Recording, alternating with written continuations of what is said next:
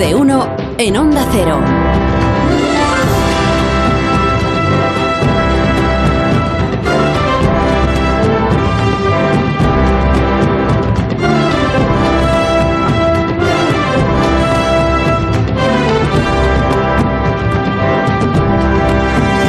Bueno, pues por fin llegó el momento. Por fin llegó el momento, pues es que los oyentes están desde, desde la Nochevieja diciendo a ver si llega el 7 de enero, que es viernes, y podemos escuchar de nuevo a Raúl del Pozo, en este programa radiofónico. Pues aquí está, eh, Raúl del Pozo, recién iniciado el año 2022. Eh, Buenos días, Raúl. Buenos días, Carlos. ¿Qué tal estás? Bien. Me alegro muchísimo. Las fiestas Igualmente. bien, los, los Reyes Magos han sido generosos contigo. Sí, regular. No, no, regular, has echado de menos, digamos, más abundancia. Sí, sí. Pues como yo. Muy bien. Pues cuando tú quieras que empiece Viva el vino. Guiados por una estrella que alumbra la noche y día, llegaron los Reyes Magos de Oriente, pero no llegó el rey que más suerte nos dio durante 40 años. A Juan Carlos I no le dejaron celebrar en España su cumpleaños, así que yo le envié un mensaje en el que le decía, Felicidades señor por su 84 cumpleaños. Juan Carlos contestó enseguida con estas palabras, Mil gracias Raúl, estoy muy bien y esperando que a doña Dolores se le ocurra cerrar el caso. Abrazos. Dice el proverbio que enero caliente el diablo trae en el vientre. Este enero nos ha traído el pico de la pandemia y sus sicarios, los negacionistas. Decían estos cavernícolas que el virus no existe, que es un- una conjura de Rockefeller y Bill Gates para meternos con la vacuna un microchip en el body. Cuando gracias a ese prodigio científico se han salvado millones de vidas y la salida de la catástrofe parece estar cerca. Los casos ahora son leves, la enfermedad menos virulenta. El pico de la sexta ola puede llegar a finales de este mes. Ahora más que nunca hay que despreciar los bulos, el oscurantismo y la superstición. El tenista Novak Djokovic, que según su padre se ha convertido en Espartaco, está provocando marchas de negacionistas en mu- muchas ciudades. Llegó a Melbourne para disputar el Open de Australia sin vacunar. Las autoridades cancelaron su visado y amenazaron con deportarle. Rafa Nadal, en cuartos de final abierto, ha apoyado la decisión de Australia. Es que se puede ser el número uno del mundo y ser tonto de capirote. Querido Carlos, para soportar este enero te recomiendo vino caliente que vi tomar a Orson Welles en el rodaje de Campanadas a medianoche. Ponle una cáscara de naranja, un toque de canela, déjale hervir cinco minutos y viva el cumpleaños de Juan Carlos y viva el vino.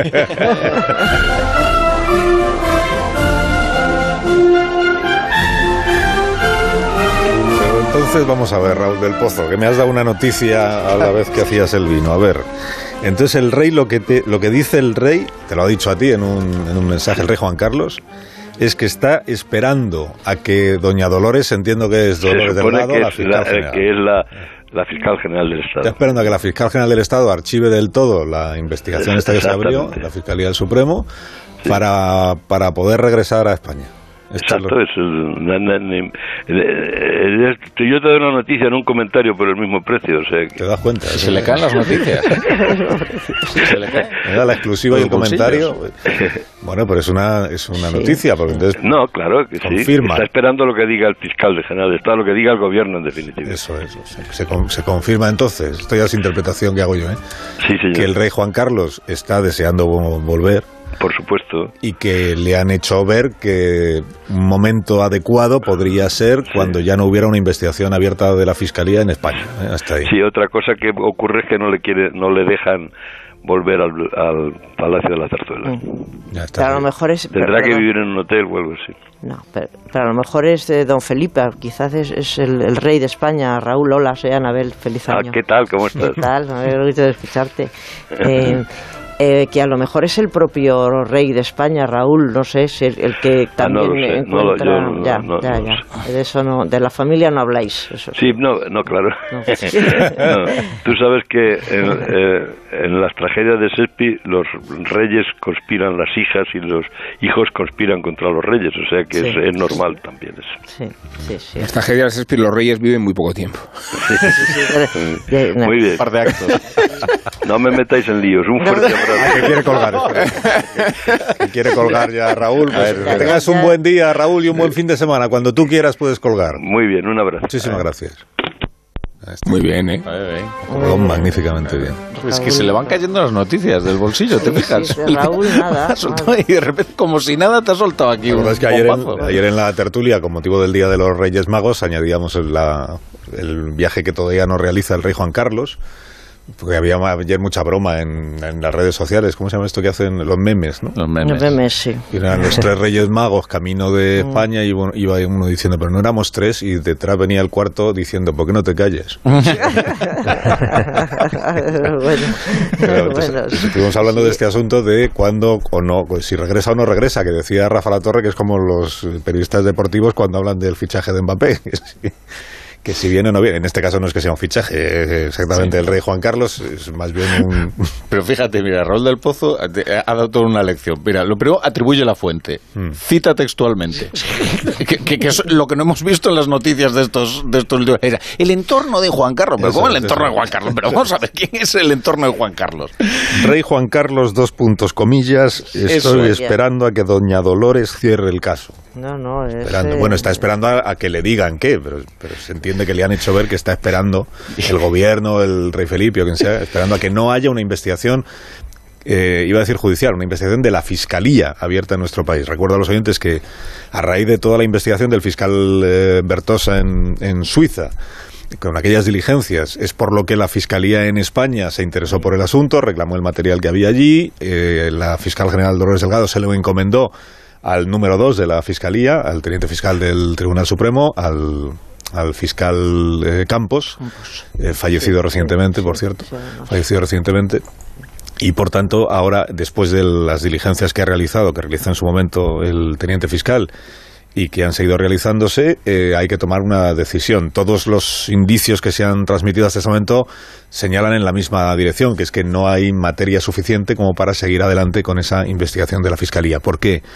Porque la mayoría de los hechos que claramente darían pie a una exigencia de responsabilidades de carácter penal ya están fuera del, del posible ámbito de actuación porque el rey era inviolable cuando era jefe de Estado y la mayor parte de los hechos se producen cuando él todavía está al frente del, del país, jefe de Estado, y que todo lo que viene después de la abdicación sería de carácter fiscal, de una ilusión fiscal que con las regularizaciones que hizo en su día el rey Juan Carlos ante la agencia tributaria habría quedado salvada también esa situación. Y esas serían las razones para decir después de haberlo investigado, no hay motivo para ir más allá, que sería ya pues la presentación de una denuncia, una querella, lo que fuera, para que se abriera un procedimiento judicial.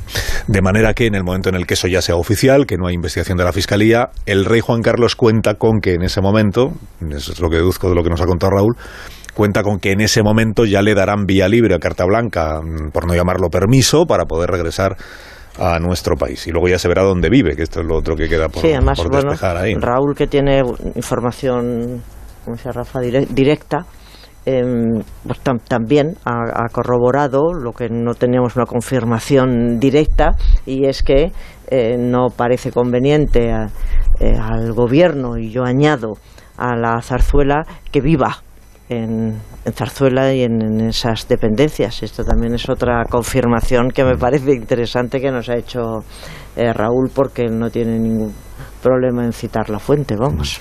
Bueno, aquí ya dimos algunas alternativas de patrimonio Sí. nacional. Está Pedralbes, Seguro. por ejemplo, el Palacio de Pedralbes, en el mismo centro de Barcelona. Es un, no, estaba el, em, Palma, que es un destino muy conocido por el rey. Palma, me, em, otros posible, el- será por residencias oficiales que existen en nuestro país. O un hotel, como decía Raúl. Sí, una tienda, a este paso una tienda de campaña, El ¿no? rey viviendo en un hotel. Un pues, camping, a este paso. Pero bueno. A mí la que más gracia me hizo... Hay bueno, quien defiende gracia- que es lo más cómodo del mundo, vivir siempre Un en un hotel. en un Porque camping, lo- ¿no? La que más me gracia Bueno. es cuando dijo tendrá que irse a vivir con una de sus hijas. No, hombre, esto, Pues yo no sé si en Barcelona, pero precisamente en Barcelona fue donde Felipe González, ni más ni menos que Felipe González, que este sí se mojó en el círculo ecuestre, pidió con todas las letras la vuelta del rey, ya creo que en, que, en verano, ¿no? Además, dijo, fue tajante, y dijo que algo como que si no se todos los que no respetan la presunción de inocencia, eh, pues que eran anticonstitucionalistas, dijo eh, textualmente. Me, me sorprendió porque además el primero, que parece ser, parece ser, porque oficialmente tampoco ha dicho nada, ¿no? Eh, que no deseaba la vuelta del rey era, era su hijo, el, actual rey. ¿no? Por, lo menos esto, eso se ha dado por hecho y se ha publicado en reiteradas ocasiones. Pero, pero vamos, em, cuando antes hablábamos de tener fuentes directas y en este caso de mojarse, pues vaya si se mojó eh, Felipe González en su día y precisamente en Barcelona, en el Círculo Ecuestre. Que no creo, porque, no creo pero que sea finalmente el destino del rey la ciudad de, Barcelona. me sorprendería, creo.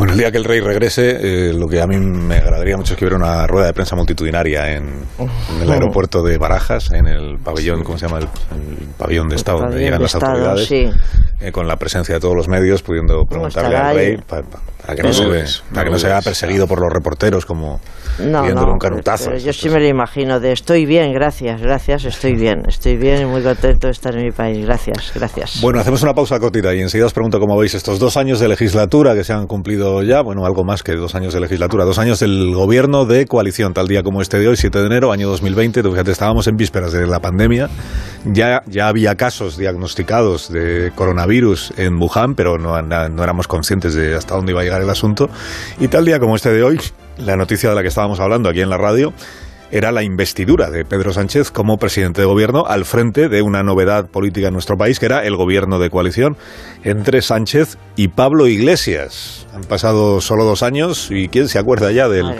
hoy líder emérito de Podemos? Ahora mismo lo comentamos. En Onda Cero, hasta las doce y media, Alsina es más de uno. En